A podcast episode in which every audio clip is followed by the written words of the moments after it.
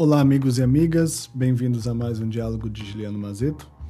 Estamos aqui aprendendo com Marco Aurélio, esse grande líder e estadista romano, por meio do seu diário como gestor, que são as suas meditações. Dando continuidade ao livro 1, nós vamos agora para o nono parágrafo, vamos comentar provavelmente o nono, o décimo e o décimo primeiro, e que ele vai dizer o seguinte. De Sexto, Sexto era um outro filósofo grego, um filósofo estoico, que foi sobrinho de Plutarco, que também é um outro filósofo. De Sexto, a benevolência.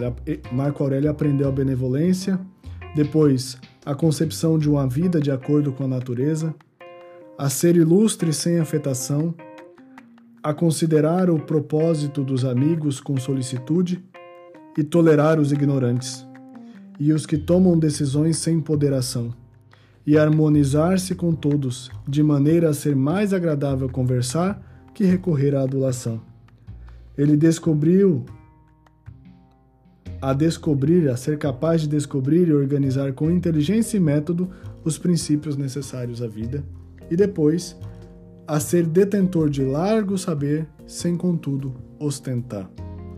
E de novo, aqui Marco Aurélio está nos ensinando na prática aquilo que ensinaram a ele de como ser um líder, de como, de como ser um gestor. E aí vem o primeiro ponto: benevolência. Benevolência vem de, do latim ben bono facere, ou benefacere, né? que significa fazer o bem. Então, a benevolência é essa capacidade de produzir aonde você está uma melhoria.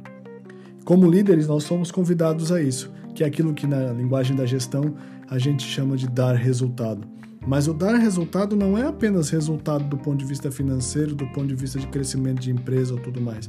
Mas dar resultado significa desenvolver as pessoas, fazer com que as pessoas que estão ali trabalhando com você, elas acreditem que ser bom vale a pena. Quantas vezes nas nossas organizações o que nós mais encontramos é um pacto da mediocridade as pessoas se anulam, as pessoas se nivelam na linha média para quê? Para que elas não tenham trabalho. E aí elas ficam o quê? Elas vão se mitigando, elas vão se minimizando, elas vão elas vão encolhendo, elas vão sendo ficando desabitadas do ponto de vista da própria identidade humana. E aí ele diz o seguinte: a concepção de uma vida de acordo com a natureza. E aqui só essa, essa frase valeria um monte de coisa, porque esse é o núcleo do estoicismo o conceito de natureza para o estoicismo é o conceito de cosmos. Cosmos em grego significa harmonia. Então, os, os, gregos, e principalmente, e no caso aqui também os romanos, no caso do estoicismo, eles partiam do pressuposto de que a realidade é harmônica e organizada. Existe uma lei que rege o mundo, existe uma lei que rege a vida, existe uma lei, um ordenamento que rege as coisas. E uma vez que eu entendo que isso existe e eu adequo a minha vida a isso, eu sou feliz. Então, para o estoicismo, a felicidade é estar em comunhão com as leis da natureza. E aí vem coisas práticas. A ser ilustre sem afetação. Isso significa ser uma pessoa que tem um aspecto digno, mas que não precisa de trejeitos, não precisa de ostentação para isso. Depois, que tomam decisões e. Não, desculpa. A considerar os propósitos dos amigos com solicitude. Solicitude significa disponibilidade. Significa estar disponível para acolher a todos que batem a porta. E estar disponível não significa que você vai concordar com ele, não significa que você vai fazer aquilo que ele quer, mas significa que você vai ouvir. O grande drama da contemporaneidade é que as pessoas não estão mais dispostas a ouvir, elas só estão dispostas a falar. E por isso nós estamos criando cada vez mais uma sociedade no qual os diálogos são sempre diálogos ensurdecedores, porque as pessoas não querem mais falar. Desculpa, não querem mais ouvir. Depois, tolerar os ignorantes. E aqui o texto grego fala do ton idioton, o que, que são os ignorantes nesse momento? São as pessoas destituídas de conhecimento. São as pessoas que muitas vezes falam aquilo porque não se aprofundaram no tema. Hoje, nós vivemos uma sociedade que é bastante superficial. Nós temos quilômetros e quilômetros, é como se fosse um asfalto pavimentado, né? Nós temos quilômetros e quilômetros de asfalto pavimentado, ou seja, de superfície, mas pouca profundidade. Tem alguns centímetros só de composição. E aí, esses são os ignorantes. E nós vamos lidar com eles cotidianamente. Depois, aquelas pessoas que tomam decisão sem ponderação, que tomam decisão ou influenciado por outro, ou, ah, meu amigo me disse, eu acredito em fulano de tal, ou sem ir a fundo, que é aquilo que Marco Aurélio diz que aprendeu com o rústico lá atrás, que é ir a fundo na questão, que é deliberar de maneira ponderada. E aqui tem um texto de um outro filósofo que vai lá no século XIX, que é o Hegel, que vai dizer o seguinte: A coruja de Minerva sempre levanta voo ao entardecer. O que, que essa metáfora quer dizer? A coruja, Minerva é a deusa da sabedoria para os romanos. A coruja é o seu símbolo. E o que quer dizer que ela sempre levanta voo ao entardecer? Que há coisas que precisam de tempo para ser ponderadas. E hoje a coisa que nós menos temos, nós menos temos é tempo. Então, como líderes, um exercício que nós precisamos fazer de vez em quando é pedir um tempo para pensar, pedir um tempo para refletir sobre determinada coisa. Não tomar uma decisão no calor das coisas harmonizar-se com todos de maneira a ser mais agradável conversar do que recorrer à adulação. Quando você tem um discurso empolado, um discurso que, que não é simples o suficiente para ser compreendido, ou um discurso que não é, não gera feeling, ou seja, não agrega, não acolhe, o que você vai encontrar é adulação. As pessoas vão falar aquilo que você quer ouvir. E isso acontece muito na gestão principalmente na, conforme você vai subindo na hierarquia organizacional, entenda uma coisa: tudo que chega para você vai ser filtrado, tudo que chega para você vai ser enviesado. Por isso, é importante criar um ambiente onde as, onde as pessoas se sintam seguras para poder falar aquilo que de fato elas pensam. Porque se isso não for criado, você vai ter apenas discursos feitos e a realidade vai estar tá acontecendo de uma outra maneira quando a porta do seu escritório, ou a porta do seu ofício, ou a porta do seu, sei lá, se fechar. Então, o jogo da vida na gestão acontece quando a, porta do gestor se fecha. E por isso é muito importante criar um ambiente de segurança psicológica suficiente para que os ecos do lado de fora da porta entrem na no escritório do gestor, porque senão você vai sempre estar fazendo gestão de ideias e nunca fazendo gestão de pessoas. Ou, e o que acontece muito, nem de ideias você vai estar fazendo gestão, você vai estar fazendo gestão de mentiras. Depois, descobrir e organizar com inteligência e método os princípios necessários à vida. E aqui vem o critério: não é apenas descobrir, e organizar, que já são duas coisas importantes, mas com inteligência e método. O que?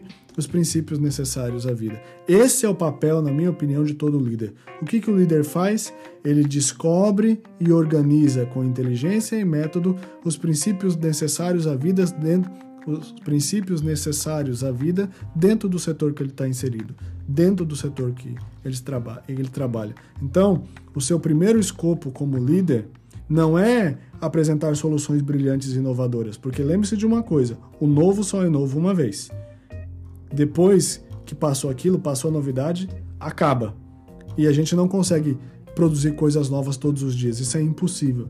Então, uma coisa importante que o Marco Aurélio está ensinando é que o nosso papel enquanto líderes é primeiro descobrir qual que é o ambiente que eu estou, qual que é a geografia de pessoas e de território no qual eu estou inserido organizar.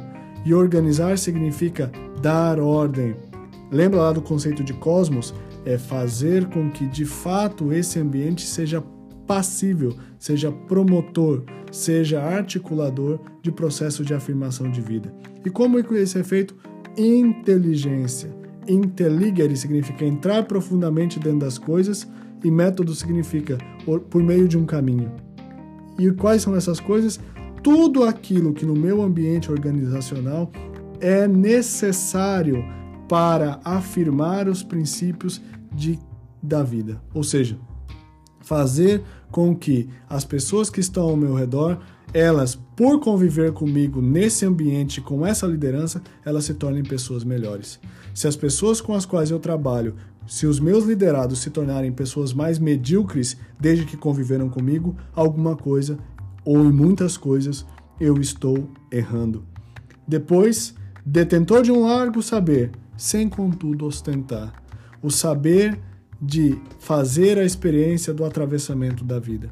O, o, o prazer, o saber de chegar nessa outra margem do rio melhor, maior, mais forte. Então, esse é um princípio interessante que o Marco Aurélio nos ensina. E aí ele continua.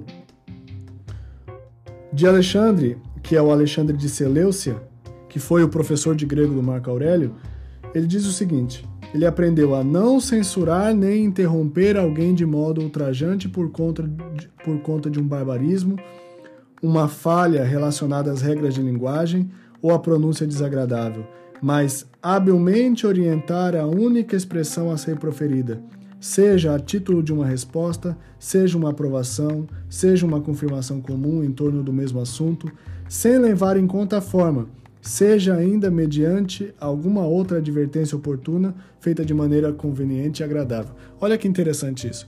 Esse daqui corresponderia hoje ao professor de inglês do Marco Aurélio. Marco Aurélio falava latim originalmente, né? a língua materna dele é latim, só que a língua, de, a língua de comércio, a língua nobre, a língua culta da época de Marco Aurélio era o grego. E ele está dizendo o seguinte: com esse professor que muitas vezes poderia ter tido a tentação de corrigir o Marco Aurélio numa conjugação errada, numa fraseologia mal posta, ele aprendeu o seguinte: não censurar nem interromper alguém de modo ultrajante por conta de um barbarismo. Isso significa aprender a respeitar a pessoa, dar o tempo da pessoa falar, da forma que ela conseguir falar e depois propor certas coisas. Esse é um ato educativo. Quantas vezes, como gestor, ou a gente simplesmente parte do pressuposto que a gente sabe que a, o que a pessoa vai dizer e atropela ela, ou parte do pressuposto de que porque ou ela usou a linguagem inadequada, ou ela não disse as palavras precisas, eu tenho que ou menosprezá-la, ou eu vou ignorar aquilo que ela está dizendo. E não. Marco Aurélio está dizendo o seguinte: entenda aquilo que a pessoa está querendo dizer e leve-a a um processo de desenvolvimento. Não a humilhe, porque todas as vezes que você interrompe, todas as vezes que você humilha, todas as vezes que você faz esse tipo de coisa, você, primeiro, está impedindo que a pessoa se expresse, segundo, você nunca mais vai ouvir uma verdade dessa pessoa. Por quê? Porque ela vai partir do pressuposto que você se coloca acima dela e você não está acolhendo, mas sim está repreendendo esta pessoa. E aí vem o Fronto, Marcos Cornélio Fronto, que também foi um prestigiado, um prestigioso retórico em Roma. Ele aprendeu o quê? O quanto a inveja, a astúcia e a hipocrisia dizem respeito à tirania, e como aqueles que chamamos ordinariamente de patrícios, de nobres, são, de algum modo, pessoas mais desprovidas de afeição. O que, que ele aprendeu do Fronto, então?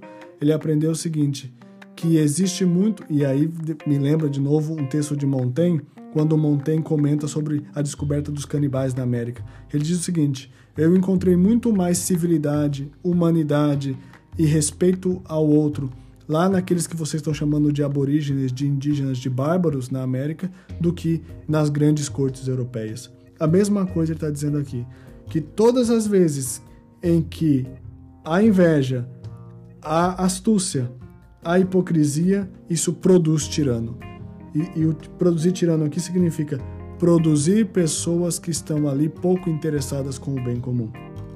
Então, e ele diz o seguinte: aqueles que ficam arrotando nobreza, aqueles que ficam arrotando aí, que são pessoas bem posicionadas, bem informadas e tudo mais, é ali que existe o canibalismo, é ali que existe a barbárie, é ali que existe a guerra de todos contra todos. Por quê? Porque no fundo, aqueles são um bando de gente mimada que não sabe o que fazer e que são reizinhos sentados no trono, reizinhos sentados no trono que vão fazer como dizia Camões. Camões dizia o seguinte: um fraco rei faz fraca forte gente, que vão cada vez mais minar a vida das pessoas e dos liderados com os quais ele se encontrar. Até a próxima.